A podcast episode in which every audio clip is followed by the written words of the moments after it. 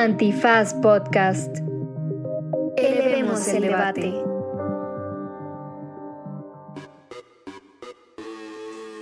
Buenos días, buenas tardes, buenas noches o cualquiera que sea la situación aeroportuaria o de aduanas en las que se encuentran en este momento. En este episodio de Derecho Remix no está Miguel Pulido porque voló a Colombia, pero regresé yo de mi periplo en Medio Oriente. Eso, y además de que nos cuente todo su trayecto en Qatar y los partidos y lo emocionante que fue seguramente estar en un mundial, vamos a hablar con la banda de Elementa DH y Racismo MX sobre un informe que traen sobre criminalización, sobre racismo, eh, una muestra de lo que sucede en este país, ¿no? Y de cómo somos un país así, súper, súper racista. Así que quédense porque a pesar de que no está el señor Pulido, se puso re buenazo. Es nuestro último programa del año, así que no nos abandonen y escúchenos. Les invitamos a conocer más de esta campaña de rostros y voces de la criminalización y al final la ya conocida y querida recomendiza en este último episodio del año de su podcast favorito que se llama Derecho Remix. Divulgación jurídica para quienes saben reír con Ixel Cisneros, Miguel Pulido y Andrés Torres Checa. Derecho Remix.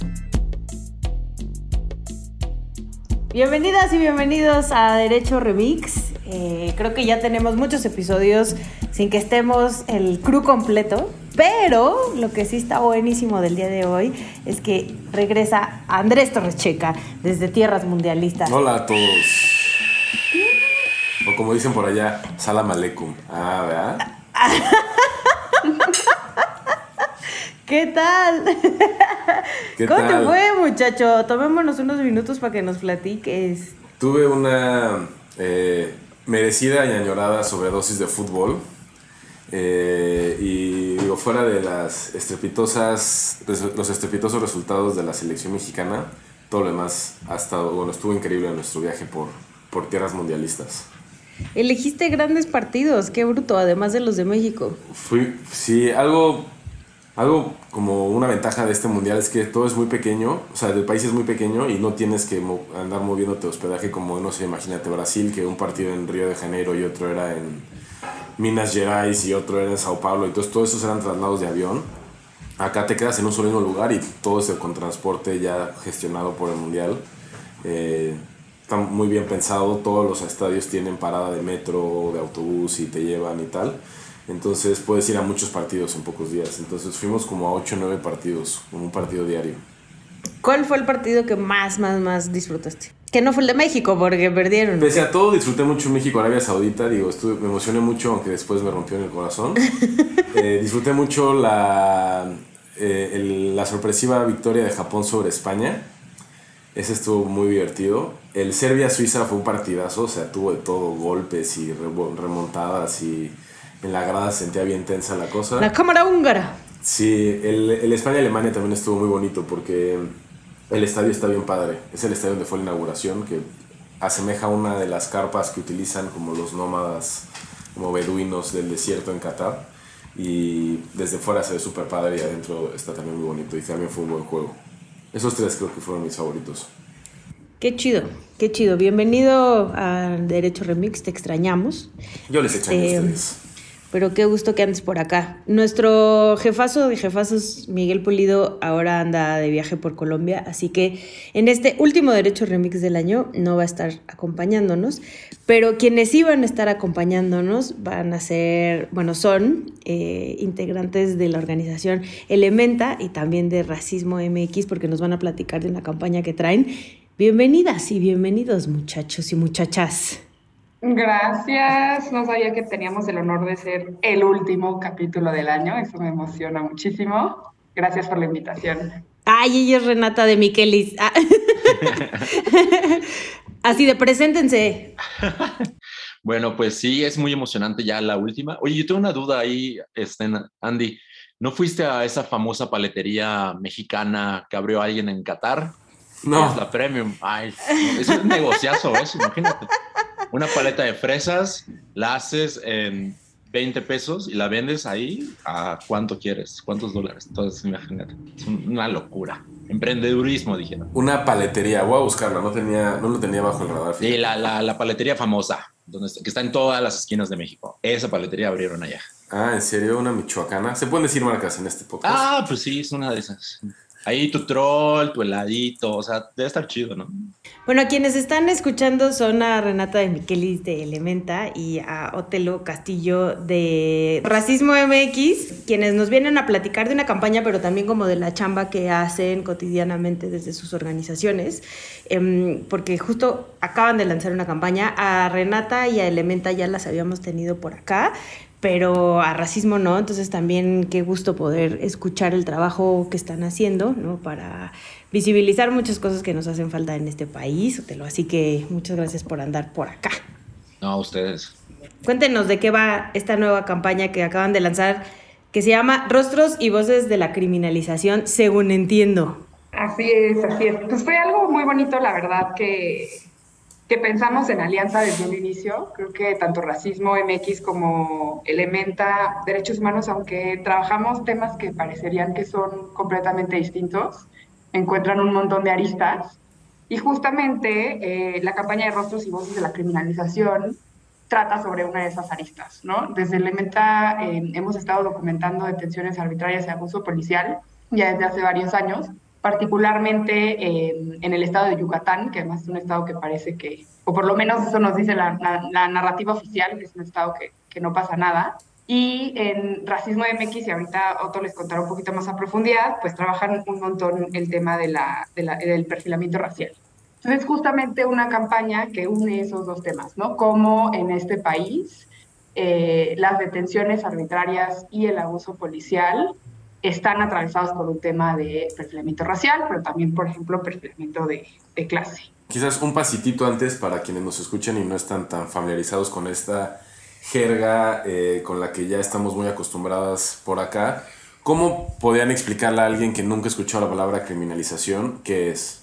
Pues criminalización, yo diría, eh, y ahorita Ren igual me, me, puede refutar o añadir algo más que va a ser increíble, yo estoy seguro, pero esta tendencia a, a los cuerpos, a las entidades que están en una situación de discriminación en las que el Estado da, vierte una narrativa de peligrosidad.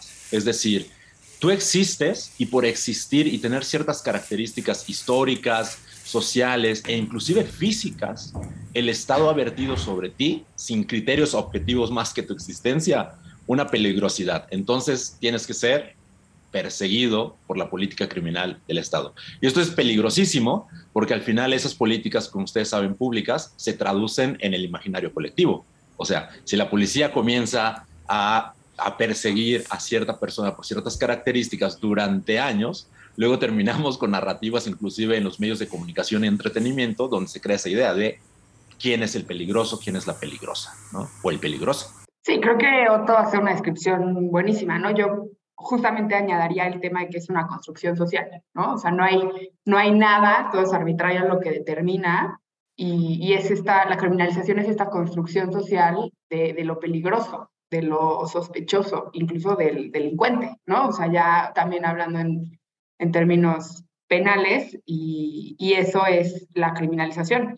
Y rostros y voces de la criminalización justo se refiere a eh, lo que señalaba también otro al principio, cuáles son esos cuerpos, ¿no? Eh, esas caras eh, de quienes son criminalizados y la campaña pretende este, visibilizar esos rostros y esas voces de las personas que son criminalizadas. Porque además estamos como muy acostumbrados a ver este tipo de cosas en otros países, ¿no? O sea, como que señalamos mucho lo que sucede en Estados Unidos, ¿no? Y, e incluso cuando salió el Black Lives Matters acá en México, bueno, veías todos los perfiles de la banda poniendo este, eh, el, pues sí, la fotito en negro, ¿no? Totalmente como en apoyo a, a que justo la o sea, lo que se estaba mostrando en Estados Unidos es que la policía ataca diferenciadamente, ¿no? A las personas blancas y a las personas negras y a las personas latinas, ¿no? Y, que justo se ensañaba y detenía e incluso llegó a, a, a haber varios casos de matar a algunos detenidos eh, solo por su tipo, su color de piel, ¿no? Pero no hacemos como esta reflexión a lo interno e incluso este, lo justificamos dentro de nuestro propio país o hacemos como que no lo vemos. Y un poco va para allá también el, el por qué este, en estados como dices en Yucatán, donde tenemos esta cosa de, no, todo está bien, ¿no? La Mérida Blanca y la paz y la, la, la, cortea, ahora que además hay mucha población migrante, la violencia ha aumentado un montón, ¿no? Y en contra de la comunidad LGBT las redes sociales han ayudado a visibilizar estos casos, pero eso no quiere decir que no exista. Y también, como mexicanas y mexicanos, no estamos volteando a ver estos temas. Por eso me parece súper importante la campaña que traen. Y que, y que también atraviesa esta como construcción en general de decir México no es un país que sea racista, ¿no? Eh, México es un país que, que tiene todo tipo de discriminaciones, pero no es por racismo. ¿No? Y entonces que justo lo que dice Otelo es, se construye en un imaginario que una persona con cierto perfil o cierto fenotipo puede ser responsable de alguna cosa, la política pública de alguna manera está recayendo en perseguirle a esa persona, ¿no? Y no estamos dando cuenta que las razones detrás pueden ser una justificación por razones de, de, de racismo, ¿no? Y no nada más por... O sea, racismo y otras variables, pues pero nos cuesta trabajo conversarlo desde esa, desde esa variable de análisis porque nos cuesta trabajo reconocer que eso es algo que estamos sufriendo en México y no nos cuesta trabajo reconocerlo cuando ocurre en otras partes del mundo como Francia o Estados Unidos, etc. Sí, ahí, ahí, es un tema ah, que me gustaría ya, ya que lo estás tocando, Andy, muy importante, porque la construcción de México como Estado-nación es muy particular en su proyecto ideológico de identidad nacional, ¿no? A diferencia de lo que tú dices como Estados Unidos o Brasil, donde el racismo, es decir, esta categorización jerárquica de las personas con base en marcadores étnicos o raciales como el tono de piel, el idioma, etcétera, eh, pues se dio en segregación, ¿no? O sea, o sea, ustedes recuerdan perfectamente desde que son niñas y niños estas imágenes en películas y todo, eh, o en historias que contaban de, Rosa Parks, de Martin Luther King, eh, que están batallando contra la diferenciación y la separación que hay tan cruda en Estados Unidos, ¿no? Pero en México, por ejemplo, eh, se dio el Estado-Nación como un proyecto de asimilación, ¿no? Es decir, cuando nos formamos como Estado-Nación, dijeron, aquí no hay españoles y españolas, aquí no hay indígenas, aquí hay mestizos, ¿no? Y el problema de eso es que enarbola una supuesta combinación genética en la que dicen, pues lo indígena está como aquí abajito y si traemos la combinación genética española, europea eh, y blanca, vamos a subir de nivel, ¿no? Y hay un problema con esto, porque ¿a quién creen que dejamos afuera? A la población afro, ¿no? De hecho, la historiadora Fe Navarrete, que yo les recomiendo increíblemente sus libros, sobre todo México Racista, una denuncia, eh, dice, ella, ha explorado cómo en los censos que hubo durante la colonia había muchísima más población negra y un mínimo, pero un mínimo de población peninsular de España, ¿no? Es decir, ¿cuál creen que fue la interrelación poblacional más probable? Entre españoles que este, despreciaban a las comunidades indígenas en México o entre las personas indígenas y las personas esclavas provenientes de África, ¿no? Entonces está, está, denso el tema porque hasta 2019 se reconoció a la población afro en México. Es decir, hace unos poquitos años, a pesar de que están con nosotras y nosotros desde hace, desde siempre. Sí, se les incluye en el censo, en el último censo por primera vez, ¿cierto? Simón, sí, en el afrocenso, sí. Oye, ¿tienes ahí el dato de cuántas personas en México están ahí? No, no lo recuerdo. Sí, aproximadamente 1.6 millones de personas. Pero el problema, nada igual, para, para igual pasar al tema de rostros y voces de eso, es que es la misma idea mestizante del Estado, ¿no? Cuando pasaban las entrevistadoras del censo, los entrevistadores del censo, te veían. De hecho, es una forma de perfilar eso, si lo queremos ver así, porque veían a la persona y decían, ah, pues no es negrito, no es negrita, no tiene el pelo chino, no es afro. Entonces no le voy a hacer la pregunta si es afrodescendiente. Y ahí hay un sesgo enorme, porque ustedes saben que hay personas afrodescendientes que pueden ser blancas o que pueden tener el pelo liso, ¿no? Pero bueno, esos son los problemas que acarrea. Y es invisibilizar a una comunidad completa, ¿no? O sea, que, que, al final esta cosa de, sí, México, México es muy diverso, este, pero también como que se nos quiere vender con la cosa de muy incluyente, aquí no hay racismo, bla, bla, bla. Pero estamos invisibilizando a las comunidades, ¿no? Diciendo, todos venimos de la mezcla de españoles e indígenas.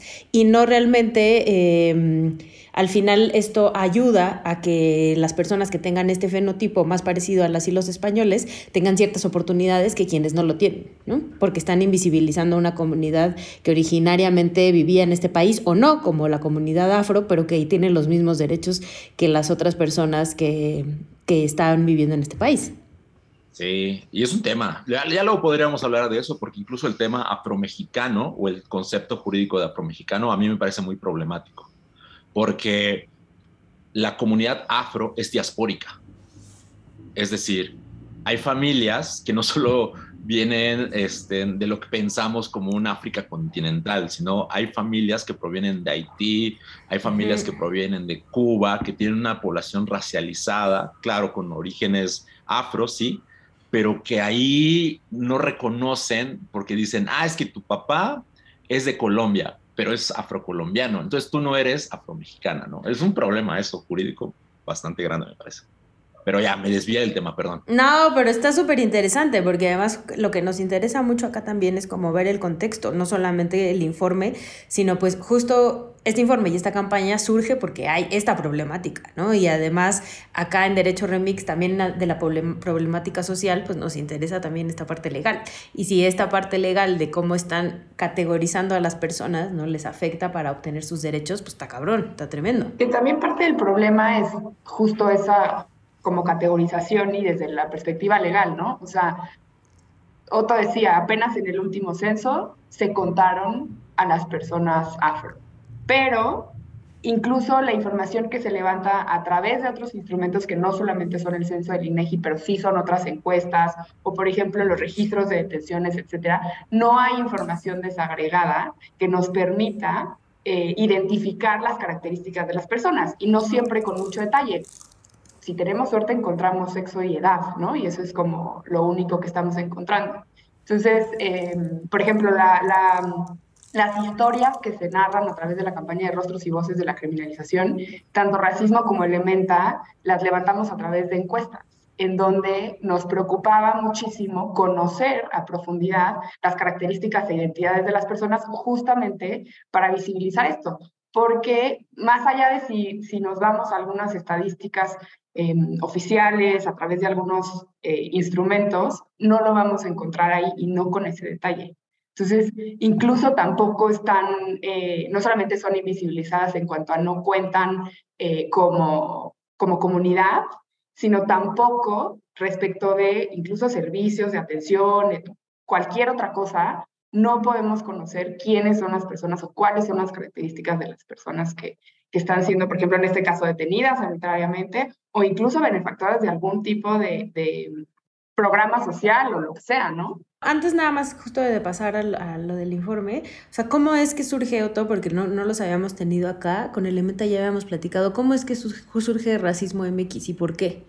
Racismo MX surge porque nuestro director José Antonio Aguilar, que, que es una estrella, de verdad, José Antonio tiene un don de la palabra y es súper carismático, yo siempre se lo he dicho. Eh, él entra a un programa en la UNAM del grupo del Seminario Interdisciplinario sobre Racismo y Xenofobia. Entonces, con su visión, todas las experiencias que tuvo, este, formó un proyecto que inicialmente inició con una idea, crear un documental sobre racismo en México. Y de ahí fue enarbolándose muchas cosas y ya no solo fue el documental, entramos a medios de comunicación. Eh, José Antonio, Maya Zapata y Tenoch pues crearon el grupo, el colectivo Poder Prieto, que este año explotó y está en todos lados, sale de Racismo MX. Y ya después surge el área de investigación, de litigio.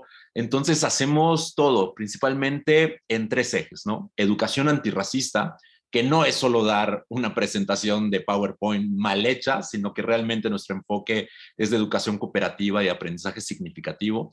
Y por supuesto, litigio, porque litigio antirracista es sumamente, sumamente difícil en México, tanto así que en temas raciales solo se ha logrado un litigio estructural y estratégico en México y este año. Y ahorita platicamos de ello porque tiene que ver con perfilamiento racial.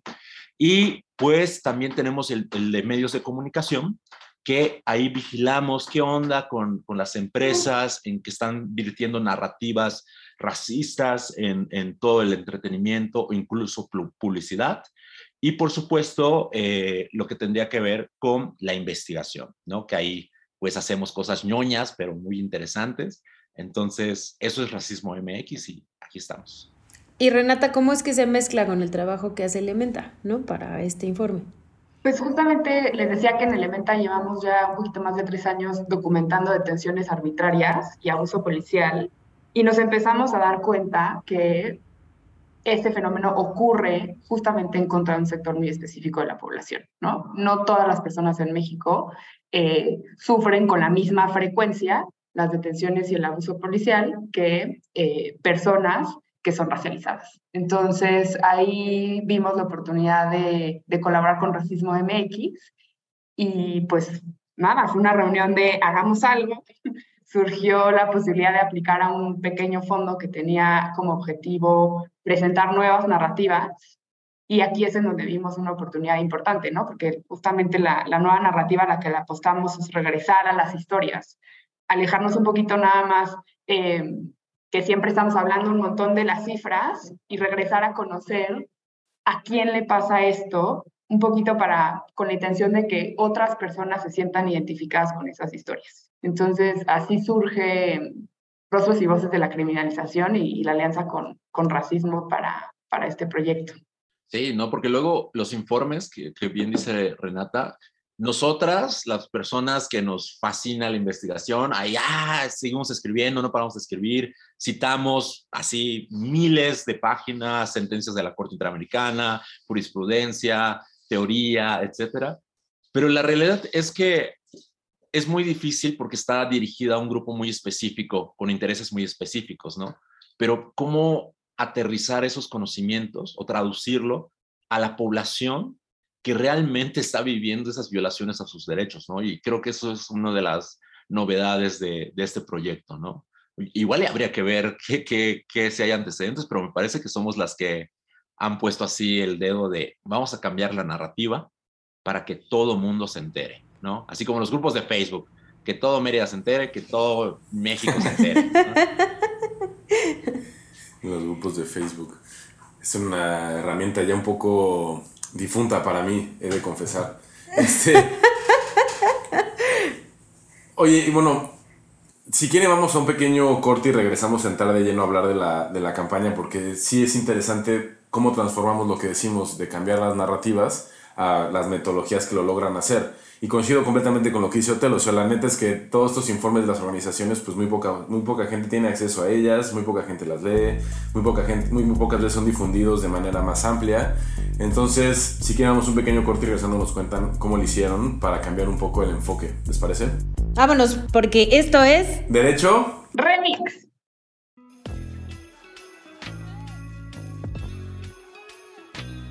El aguinaldo es un derecho laboral que sirve para expresar agradecimiento y buenos deseos para el siguiente año.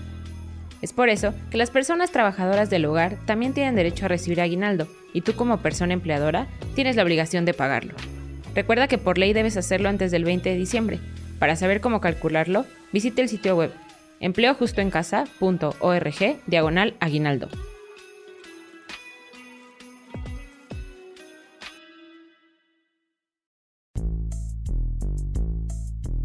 Pues estamos de vuelta, estamos con Otelo Castillo de Racismo MX eh, y Renata de Miquelis de Elementa uh. eh, para platicar de su última campaña que se llama Rostros y Voces de la Criminalización. Ya en el primer bloque estuvimos platicando en general qué es la criminalización, cómo se vive el fenómeno en México, cuáles son los retos a diferencia de otros países como Estados Unidos. Y nos quedamos con una reflexión antes del corte que hacía Otelo en que pues quienes están muy clavados con, la investigación o quienes trabajan en organizaciones de la sociedad civil están acostumbradas y acostumbrados a leer ese tipo de informes que tocan estos temas y otros, pero que generalmente las, los hallazgos de estas investigaciones son para audiencias muy específicas. Entonces, el objetivo de la campaña de rostros y voces contra la eh, criminalización era alejarse un poco de las cifras y los, los análisis técnicos y voltear a escuchar las historias desde quienes las han sufrido. Entonces nos gustaría que nos explicaran un poco cuál fue la metodología que usaron y cómo fue que dieron con, eh, con estas historias que nos presentan en la campaña.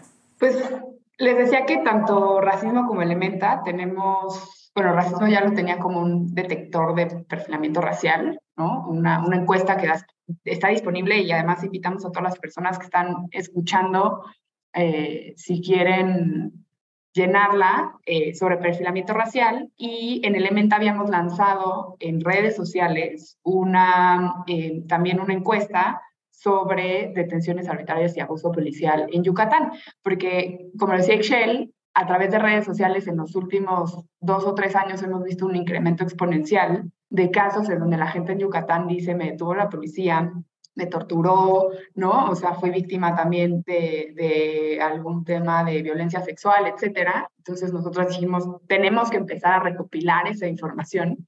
Y esa es la fuente este, de, de las historias. Y un poco la metodología, bueno, en Elementa ya también teníamos, habíamos puesto esto en un informe que se llama Intolerancia Selectiva con su análisis técnico, ¿no? Con, respaldada con cifras de la Comisión Estatal de Derechos Humanos, etcétera.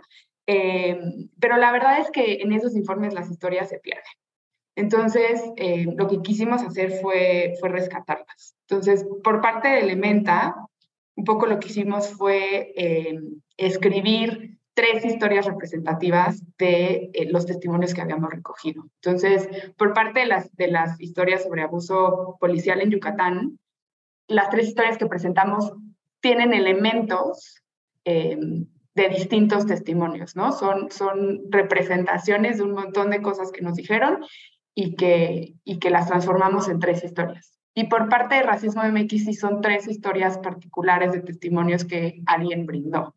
Y esto, la idea fue también eh, ponerlo en formatos quizá no tan novedosos, pero creo que al día de hoy los más cercanos a la gente, ¿no? Entonces tenemos un cómic, em, tenemos animaciones y yo creo que ahí sí lo más novedoso es este, un rap que hizo un, un rapero de un estado del norte, Magic, eh, maravilloso. Y justo yo creo que es muy interesante porque al final, bueno, yo te hablo como, como hombre costeño de Yucatán. Cuando vi el trabajo de Elementa, yo decía, pues sí, es que en Yucatán sí te manejan esta idea de que, ay, no, todo es bonito y todo, pero es una narrativa para vender lotes de inversión, para atraer inversión privada y, este, y gentrificación y demás problemas, ¿no? Pero al final las poblaciones eh, racializadas, las poblaciones en grupos en situación de discriminación, como la comunidad LGBT, no sé si va a hablar Renata de tal vez de un caso muy emblemático de ello, pues sí vi una situación en la que esta idea de criminalización te dice, eh, ¿no pasó algo? Ah, yo, yo, me acuerdo muy bien cuando una vez robaron en el mercado de pescados cerca de, de mi casa y este, no, es que fueron eh, los, los costeños de Veracruz, ¿no? o sea, ni siquiera se ponían a averiguar, ya lo... No había investigación, ya era un señalamiento directo. No, justamente en Yucatán es lo que identificamos, ¿no? O sea, el tema del desplazamiento, o sea, un montón de gente que se ha ido a vivir al Estado y, hay muchísima discriminación en contra de la gente que viene de fuera, ¿no? Y es un motivo para detenerles, ya sea porque las, las placas del, del coche, por ejemplo, en donde se están transportando son de otro estado o pues lo primero, ¿no? Te tienen y te piden tu identificación y ya solamente el hecho de que traigas un INE o algo que tenga domicilio fuera del estado, justamente identificamos que en Yucatán es uno de, de los motivos más grandes por, por detenerles. También por parecer sospechoso, ¿no? Eh, ¿Y quién parece sospechoso? También lo, lo mencionaba Otelo al principio sobre las corporalidades. Entonces ahí entra también todo el tema de la comunidad LGBT, ¿no? Eh, si, si visualmente a los ojos del policía eh, pareces miembro de la comunidad, entonces es motivo suficiente para detenerte, porque además hay una discriminación y un rechazo muy fuerte hacia la comunidad LGBT en, Yucatán. La forma de vestimenta, ¿no? También eh, era otra, que va también eh, ligado a el tema de la comunidad LGBT, o este, pues si traes la ropa sucia o rota. Entonces, creo que ahí hay un, un problema súper fuerte en, en, el estado de Yucatán respecto de quiénes son las personas a las que se está deteniendo, ¿no? Y por eso, por eso, y regreso un poquito al informe, le pusimos intolerancia selectiva, porque esta narrativa del Estado seguro, decía es para vender lotes de inversión, pero es también para vender una seguridad a un tipo de personas. O sea, creo que no podemos negar que, que Yucatán está muy lejos de los niveles de violencia que viven otros estados, ¿no? Pero es el estado sí con más altos índices de discriminación, por ejemplo, y de violencia de género. Entonces, esos son los temas que, se que atraviesan los rostros y voces de la criminalización. Y de más cosas. Creo que somos el primer lugar en alcoholismo, por cuestiones sociales, por desigualdad y por suicidio. Y los dos tienen que ver por desigualdad. O sea, Total. sí, está fuerte, así como Yuca, te digo, está, está duro. Este. Órale. ¿Y cómo dieron con las historias?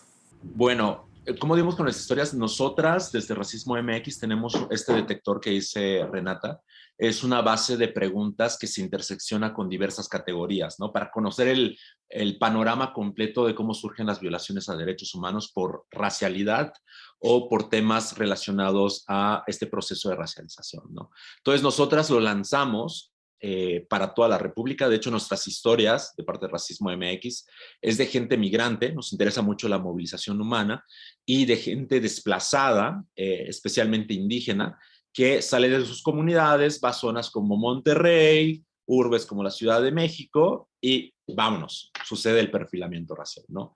Así, por ejemplo, nosotras en el Observatorio de Racismo de México Centroamérica, que es un proyecto de Racismo MX, eh, una organización que lo integra, que es el Instituto de las Mujeres en la Migración, el IMUMI, que es un gran, gran instituto eh, que tiene a grandes, grandes eh, abogadas y abogados y demás trabajadores y trabajadores, logró un litigio después de 15 años, para que vean qué difícil es el litigio antirracista.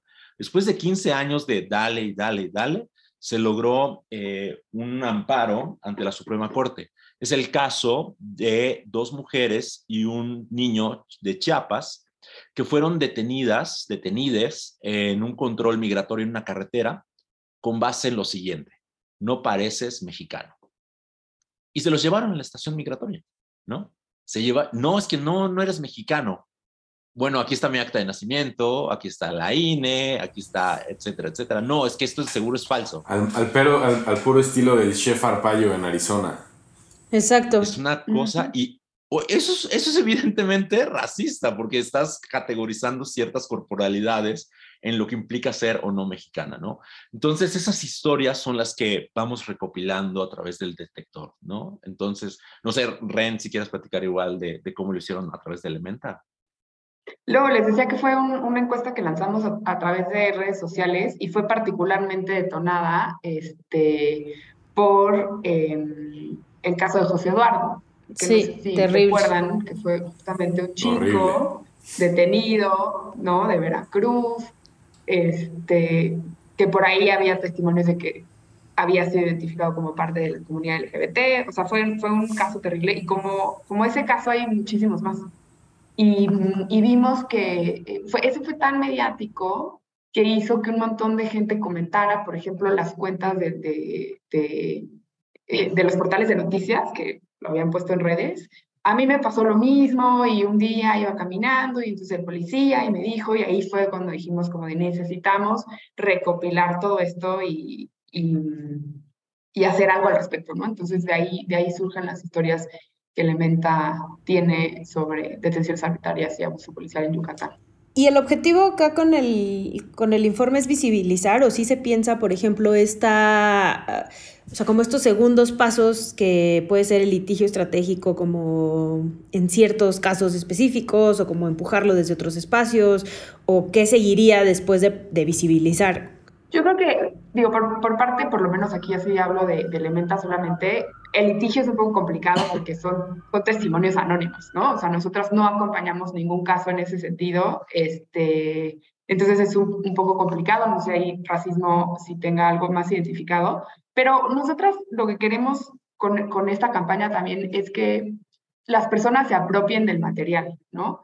ya se han acercado, eh, por ejemplo, personas de, ay, estoy dando un curso de tal cosa, ¿puedo utilizar el material? Sí, ¿no? O sea, de eso se trata. O sea, el material se hizo para que, este, y está disponible en nuestras, en nuestras páginas de internet para que lo descarguen, no es como que tienen que citar un tweet o, repostear en Instagram, o sea, para que lo descarguen y la gente se apropie, lo divulgue y lo utilice para, para fines eh, de ejemplificación, de divulgación, pedagógicos. Creo que las historias justamente se construyeron eh, con ese sentido pedagógico y también con ese sentido de, de, lograr que las otras personas se identifiquen con, con las historias y que tenga un efecto multiplicador en, en ese sentido. Sí, yo agregaría también otras dos oportunidades eh, igual de valiosas que de lo que dice Ren, como podría ser, ahora sí, una investigación, en, sobre todo, yo sé que eh, decíamos, es que no queremos hacer investigaciones para aburrir, pero en el tema racial, o sea, en México no hay nada, no hay nada. Vamos a las cárceles y las cárceles están racializadas, perdón, cerezos, ¿no? A los centros de reinserción social, y están racializadas. Y nadie se ha preguntado, ¿Por qué hay pura gente negra, morena, indígena eh, eh, en los centros de reinserción? Pobre. ¿no? Cuando vemos las políticas de vivienda, eh, vemos que hay sectores segregados por la gentrificación y es por un tema racial. Y nadie ha hecho el estudio de cuál será el vínculo entre la racialidad y esta desigualdad que se da en temas este, urbanos y del derecho a la ciudad, ¿no? y así nos podemos ir con otras cosas, ¿no? Y el otro, la otra oportunidad que veo, sí, nosotras nos interesa mucho el litigio, por lo mismo, México, por esta idea de ser o no, o ser mestiza o mestizo, dice, no hay racismo en México. No obstante, tenemos casos, ustedes recuerdan el caso de George Floyd, ¿verdad? Eh, todo el mundo lo recuerda. Ah, dos, dos semanas después de George Floyd, Victoria Salazar, una mujer refugiada de Centroamérica, fue asesinada por los mismos motivos y de la misma forma por la Policía Municipal de Tulum. Se dijo que era feminicidio, se habló de temas este, igual de xenofobia, pero la realidad es que totalmente omitieron el vínculo racial, porque una persona extranjera que no es racializada en sentido negativo, no le pasaría eso. Hay cientos de turistas eh, argentinos, italianos, que incluso, yo lo, lo, puedo decir así porque hay testimonios de ello, pueden incluso infringir la ley y no viven detenciones como debían de pasar. Y las personas racializadas que no están haciendo nada sospechoso, simplemente existen, no, vámonos contra ellas, ¿no? Entonces el litigio es muy, muy importante para nosotras para comenzar a, visibilizar todos esos temas, ¿no? Eh, es tan importante para nosotras que no sé si ustedes recuerdan, pero el Estado mexicano a uno de los primeros eh, informes periódicos al CERT, que es eh, la el Comité para la Eliminación de la Discriminación Racial, le dijo al comité, no hay racismo, porque aquí somos mestizos. Así lo dijo, o sea, eso es gravísimo.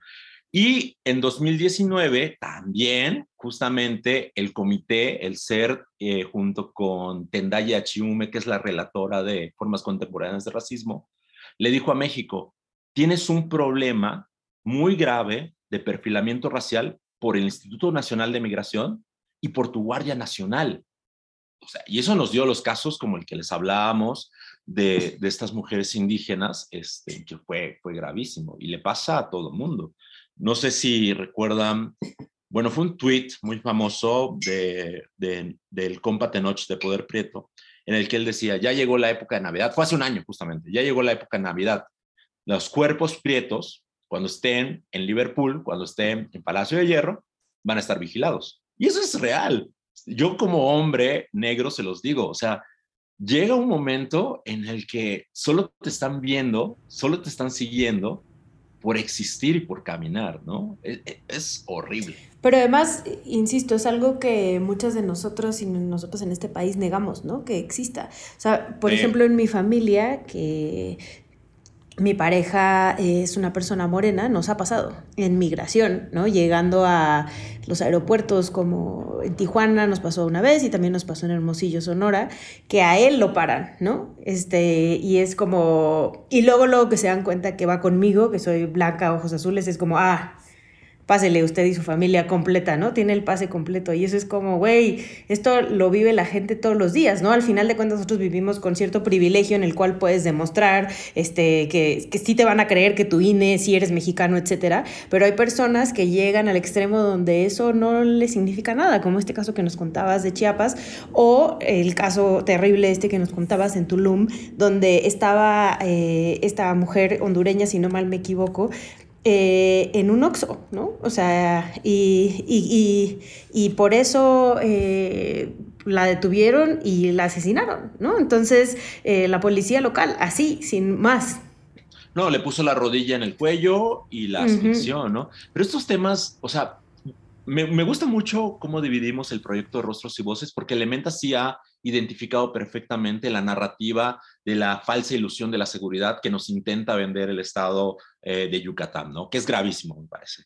Y en el tema racial, nosotras nos dimos cuenta que hay una expansión del racismo en México que está concentrada en ciertos espacios geográficos. Frontera sur y frontera norte.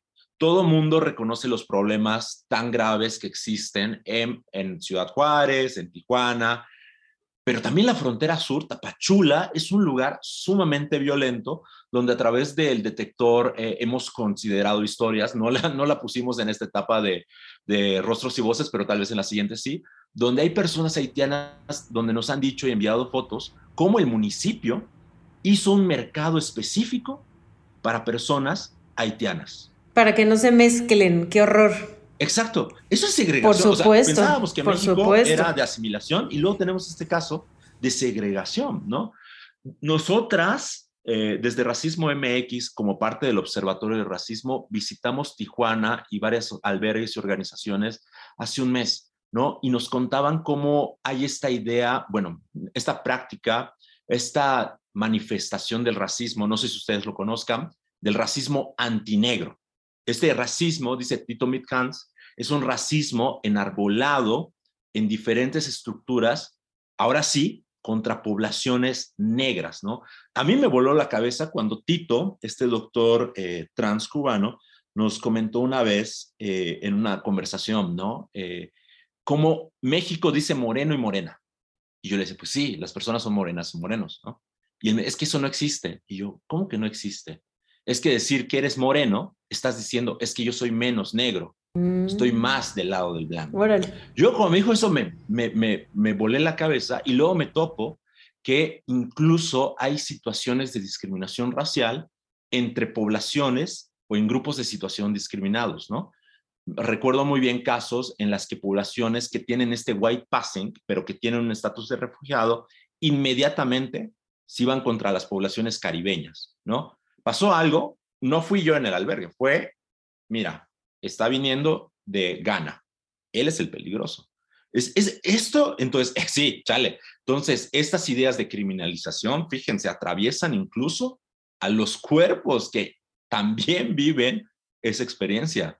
Yo creo que otro de los, de los puntos que queremos hacer para llegar un poquito más lejos, es también, em, digo, esta es, este es una primera etapa, como le decimos, de, la campaña, ¿no? O sea, van a seguir saliendo historias y, queremos cruzarlas también con otros temas. Y, por ejemplo, el, el tema de política de drogas, em, detención por, por posesión de drogas, también está completamente... Puro perfilamiento también. Puro perfilamiento. Entonces, eh, esto va a seguir y, esperamos que, que, las próximas historias, por ejemplo, sean de personas que fueron detenidas por traer droga o, o porque olía a marihuana cuando pasó la, la, policía por ahí cerquita, porque así de absurdo es también, eh, no solamente es, es, es, es, bueno, más bien sí es como te ves, ¿no? Pero olía por ahí lo que dice, nada, debe ser ese, ¿no? O sea, porque es moreno, porque ve cómo está vestido, porque trae unos tatuajes. Sí,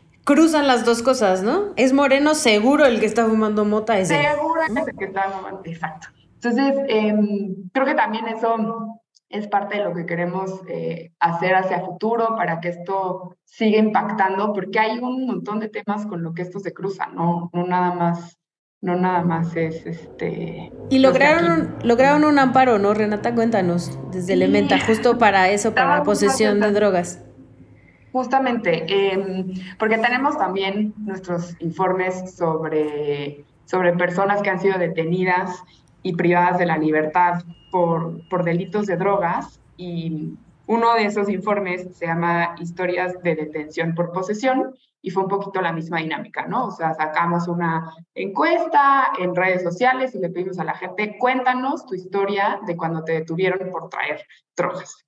Eh, recibimos 150 testimonios, ahí sí, unos muy duros, o sea, hay quien señala que incluso fueron víctimas de, de abuso sexual eh, después de la detención. Y, este, y eso nos llevó a hacer otro informe que se llama prisión por posesión, porque lo que estamos intentando desde Elementa es trazar eh, la ruta, ¿no? De, de, desde que te detienen hasta que te privan de la libertad por poseer drogas. Entonces hicimos eh, solicitudes de acceso a la información, particularmente a la Secretaría de Seguridad y Protección Ciudadana, porque eh, la única información disponible pública estaba en, en, los censos y en algunas encuestas del INEGI, pero la información no es, de, no es desagregada, por, sobre todo por tipo de delito, ¿no? Cuando hablamos de delitos de drogas, generalmente los clasifican en narcomenudeo y narcotráfico, pero esos dos más bien son conductas que configuran un montón de delitos. Y ahí está la posesión simple, que es solamente traer, por ejemplo, lo que vas a consumir, eh, posesión con fines de venta, eh, tráfico, comercialización, transporte, ¿no? O sea, de ahí se, se desglosan un montón de delitos. So, a nosotras nos interesa conocer eh, cuántas personas eh, han sido detenidas y privadas de la libertad por delitos de drogas, porque eh, estamos justamente viendo que hay un montón de recursos destinados a perseguir a lo que nosotros llamamos como los eslabones más bajos de la cadena, y es justamente, por ejemplo, eh, personas usuarias, pero también microtraficantes, ¿no? Creo que hay que, hay que decir. Cuando pedimos esa información, la, la pedimos no solamente como para los años contemporáneos, ¿no? Este año y dos atrás, sino la pedimos este, mucho más atrás, información sobre otras administraciones. Y la Secretaría de Seguridad y Protección Ciudadana nos dijo, no soy competente para tener esa información cuando pues existe o tendría que existir supuestamente el Registro Nacional de Detenciones, pero también nos dijo, y además, información antes de 2018 no tengo porque no existía. Entonces fue como, Sí, como no existía, ¿no? No te llamaba Secretaría de Seguridad y Protección Ciudadana, porque cada presidente que llega le cambia de nombre a la Secretaría de Seguridad Pública, este, pero pues todas tus obligaciones se transfieren. Entonces, el problema fue que el INAI, cuando nosotros recurrimos a eh, este, pues, la respuesta de la Secretaría que no nos quiso dar, el INAI le dijo, no, Secretaría, si eres, si, si eres competente y si tienes que tener la información, búscala. Y entonces la secretaría dijo, ya la busqué y no la encontré. Recurrimos la resolución y el INAI vuelve a decir, no, vuelve a buscar. Y entonces la secretaria dijo, ya la volví a buscar y no la encontré. Búscala bien. Búscale abajo, búscale abajo ahí de la colcha, y búscale, ahí dejaste la cosa. Y, literal, mamá, no la encontré. Y si la encuentro yo, ¿qué te hago? Y eso fue lo que hicimos, ¿no? fuimos al amparo porque este, el INAI dio por, por cumplida la resolución cuando, cuando la secretaria dijo, no, pero de veritas que ya la, ya la volví a buscar y de veritas que no la encontré. Fuimos al amparo y, y, en primera instancia eh, el, el, juzgado de distrito eh, prácticamente como que le dio la razón al INAI y a la secretaría, fue como, pues sí cumplieron con lo que le ordenaron, que fue buscar la información, entonces este, sobreselló el amparo. Y... Este, Pura simulación. Más, pero lo interesante vino ya en, en, en, la, en la resolución, en la sentencia que dicta el tribunal colegiado. Porque el tribunal colegiado sí va un poquito más allá y este, no solamente nos da la razón, sino también un poco lo que yo digo es que pues, le corrige la plana al INAI y le dice, oye, ¿qué onda con tu seguimiento de, de cumplimiento de, de, resoluciones? Este, porque lo que dice es, si eres competente, si eres además competente de tener la información de administraciones pasadas, porque todas las obligaciones y las facultades se transfieren, ¿no? Cuando deja de existir una, y, y, se convierte en otra. Entonces, no solamente tienes que tener las de 10, 2018 ahora, sino que tienes que tener todas las anteriores. Y además le dice, y tienes que crear un sistema de consulta público en el que presentes la información de forma desagregada. Y eso es lo más importante, la forma desagregada, porque eso es justamente lo que nos permite identificar, como ya decía Otto, todas las características e identidades de las personas, ¿no? Y por qué tipo de delitos están siendo acusadas. Entonces, pues ahora viene un reto enorme, que es el cumplimiento de la sentencia, a ver con qué sale eh, la Secretaría de Seguridad Ciudadana. Primero tienen que, hasta ahora no, no, se, no le han notificado de, de la sentencia, entonces eh, vamos a esperar porque pues obviamente puede recurrir la sentencia. O sea, el camino todavía es muy largo, pero eh, estamos muy, muy contentas y muy esperanzadas de que de aquí pueda salir algo para conocer quiénes son las personas que son detenidas por delitos de drogas, pero además por qué tipo de delitos, porque insistimos en que hay un montón de recursos destinados a la persecución de una, un sector específico. Ay, bravo equipa, ¿eh? Muy bueno, muy bien. Oye, ¿y esto cómo podría beneficiar, digo, eh, si es que aplica a todas estas personas que están bajo el supuesto de la ley de amnistía? Porque en teoría podrían salir ahí beneficiados si se sabe quiénes son, ¿no? Pues es que la ley de amnistía es otra especie como de... Es un, no es completa simulación, pero es, es un híbrido. Eh, porque no es, no, es, no es automática, este, se tiene que solicitar. De entrada hay un reto porque las personas que están privadas de la libertad tienen que saber que pueden obtener ese, ese beneficio y, hay muchísima discrecionalidad en cómo se está otorgando esos beneficios. O sea, nosotras hemos insistido mucho también en solicitudes de información porque Alejandro Encinas y ahora Rosa Isela salen cada tres meses a dar informes y dicen, hay tantos beneficiarios, ¿no? Entonces juegan también un poco con el lenguaje entre, este, no sabemos realmente cuántos fueron beneficiados por la ley de amnistía o cuántos incluso por otros beneficios que ya prevé la ley. Este, y siempre sacan cifras mixtas, eh, no, es, no es tan claro. Lo que sí sabemos es que la gran mayoría de las personas que solicitan la amnistía están por delitos este, de drogas pero la propia ley tiene un candado muy fuerte y es que no se otorgan amnistías por delitos este, de, de posesión simple. Entonces, también hemos insistido, como necesitamos, no, no dice posesión simple, pero por delitos que este, ameriten eh, prisión preventiva oficiosa dentro de los de ese catálogo está la posición. Está esa. Entonces decimos como de, pues están pretendiendo amnistiar a unas personas que al mismo tiempo eh, son objeto de prisión preventiva oficiosa. Entonces, eh, no es tan clara esa ruta otra vez. O sea, creo que nosotras lo que intentamos todo el tiempo decir, no solamente tienes que registrar y documentar con mucho nivel de detalle eh, y poner esa información pública, porque no hay. Entonces, queremos estar trazando esa ruta para poder eh, entender cuáles son las vías para, por ejemplo, que se vean beneficiadas directamente las personas. Ahí sí el Instituto de la Defensoría Pública Federal está haciendo un trabajo enorme y está utilizando muy bien la ley de amnistía para eh, pues sacar personas de la cárcel, ¿no? Y, tienen historias, han dado a conocer historias que, le ponen de verdad los pelos de punta porque es increíble cómo se utiliza el sistema de justicia penal en contra de los más pobres. Sí, yo, yo, yo ahorita pensé, ahorita que te escucho, Renata, en, en cómo, o sea, se me viene a la mente una cosa, ¿no? Cuando fumar una hierba, cuando fumar una hierba es un delito y cuando es vibrar alto, dependiendo del cuerpo, ¿no? Sí, total. Es horrible. Como los memes de, de ¿no? Del pantone. Del pantone de piel. Ah, de Peter Griffin, sí. Ah, es horrible. Sí. Ah, sí. No, creo que además esta plática da para otro programa que nos pudiéramos aventar sin duda en Derecho Remix. Solo me gustaría decir algo, porque desde Rostros y Voces eh, trabajamos con artistas, no manches, increíbles.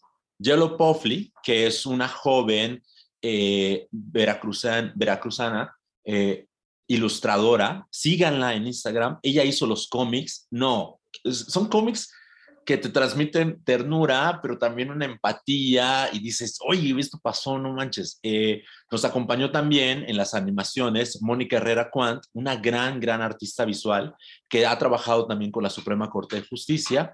Y en las voces, nada más y nada menos, tenemos personas de la talla de Maya Zapata. ustedes no sé si son fans de Soy tu fan, pero estuvo ahí Maya Zapata. Yo recuerdo cuando grabé este, ahí la animación con ella, yo me ericé la piel totalmente. Y por supuesto, como decía Ren, nos acompañó este chico, artista, joven, influencer con más de 2 millones en TikTok, eh, 614 Magic. Y se aventó un rap que es increíble. Vayan a seguir. ¿En dónde pueden encontrar todos estos materiales? Bueno, lo pueden seguir en nuestras páginas web de tanto de Elementa Derechos Humanos como de Racismo MX y en nuestras redes sociales, que a mi parecer sería la herramienta más ideal o más idónea para la difusión y que las personas apropien de esto. Compartan los posts, los feeds de nuestros Instagrams, nuestros tweets, nuestros YouTube y pues ahí está. Y también en TikTok. Pero además yo invitaría que hiciéramos una autoevaluación, ¿no? De cómo somos parte de este problema. Después de ver todos estos materiales, cómo eres parte del problema y qué vas a hacer para, pues sí, eh, ir en contra de esta marea racista de la cual somos parte de las y los mexicanos. Y del abuso policial, de que tanto habla de Elementa. Sí, sí. Sin duda, sin duda. Bueno, como ya saben, tenemos la bien gustada sección de la recomendiza. Entonces, pues, a ver, aviéntese, Renata. ¿Qué nos quiere recomendar? Pues yo tengo dos. Uno es un libro que acabo de terminar de leer y la verdad lo leí en, en dos días porque está cortito, pero además atrapa un montón, que se llama Perras de Reserva, de Dalia de la Cerda. Está está increíble. buenísima. Sí, o sea, es una, una compilación de, de microcuentos. Eh, es ficción, pero me cuesta trabajo. Lo leía y me costaba trabajo eh, pensar que es ficción, porque justamente creo que cumple muy bien con esta pa- parte de que te sientas identificada con, con algunas de las historias. Son historias de mujeres a lo que nos enfrentamos día a día este, viviendo en este país. Entonces, de verdad, es un libro que recomiendo un montón. Se lee súper, súper rápido y, y que da para reflexionar muchísimo. Y la otra recomendación, la verdad, es, es una autopromoción. Pero eh, ahorita en época mundialista, desde Elementa, con Antifaz, con la organización Somos Versus, estuvimos sacando un montón de publicaciones sobre fútbol y derechos humanos, que es cuál es la situación de derechos humanos en los países que, que se estuvieron enfrentando en esta justa mundialista. Y no es por nada, pero quedó bien bonito, eh, muy Sí, creativo. sí quedó. Y con muchos datos de esos cocteleros que le gusta a Checa y a mí como internacionalista. Entonces, eh, ahí están en, en, en Twitter. En Twitter hay un libro que está recopilando todo, en, en Facebook, en Instagram y en TikTok. Así es que eso lo recomiendo. Otto, ¿qué le quiere recomendar a la bandita de Derecho Remix? Bueno, yo les recomiendo, es me- miren, yo soy muy freak de varias cosas, ¿no? Les recomiendo el mejor libro que he leído este año, sin duda, eso lo tienen que leer y me van a prometer tanto el- el Ren como Ischel Andrés que lo van a conseguir saliendo de este podcast. Es la novela Klaus y Lucas, bu- bueno, es un tríptico, son tres novelas. Klaus y Lucas de la escritora húngara Agota Christoph. Jamás había leído algo tan impactante. Se los juro que no se van a arrepentir. Si lo quieren regalar de Navidad, ahí lo tienen. Y también recomendaría, ayer lo vi y me destrocé el corazón con un llanto. Ahí también mi pareja, estuvimos así, ¡ah! con Pinocho, que de Guillermo del Toro, no juegues, no juegues. Yo estaba que no, no podía, no podía. Hermosísima. Y de música, yo les recomendaría un gran álbum que, por cierto, ganó nada más y nada menos que siete Grammys en la última edición, Tinta y Tiempo, de el cantautor uruguayo Jorge Drexler. Vayan, apaguen las luces de su cuarto, pónganle play, cierren sus ojos. Qué locura tan grande es ese disco, de verdad. Óndale, recomendiza para todos. Venga, check. Eh, yo tengo dos recomendaciones. El primero es un podcast que estrenó este año que se llama eh, American Terror. Es de Gimlet y de Vice. Y cuenta la historia de cómo se da el reclutamiento de supremacistas blancos en Estados Unidos eh, que se comprometen y tienen entrenamiento militar justo para hacer actos terroristas como los que algunos seguramente ya ubican, ataques a sinagogas o a antros LGBT o en contra de población migrante. Entonces son unas conversaciones muy interesantes de un periodista que se infiltra en, una de, en uno de estos grupos que se llama La Base. Vale la pena, está, está bastante thrilleresco. Y el segundo es un, es un libro cómic de nuestro querido Miguel Pulido, que se llama Colores de la Libertad. Eh, que es la historia de, eh, de Alberta y Teresa, que son estas indígenas otomíes del estado de Querétaro que fueron detenidas arbitrariamente el 3 de agosto en, en 2006 y que fueron eh, acusadas de haber secuestrado a unos elementos de la AFI, seguramente recuerdan esa historia, y que habrá sido en 2017, 19 por ahí, recibieron una disculpa pública por parte del Estado, y entonces este, este libro de Miguel, una parte es como prosa y la otra parte es un cómic, y lo pueden encontrar en la página de Conapred y descargar el PDF para leerlo. Bueno, pues yo en principio quiero recomendar un podcast de la casa que se llama Prietologías, ¿no? Y justamente habla sobre esto, sobre el racismo en México. Em, échenle una oída y se van a sorprender con las historias y van a aprender un montón.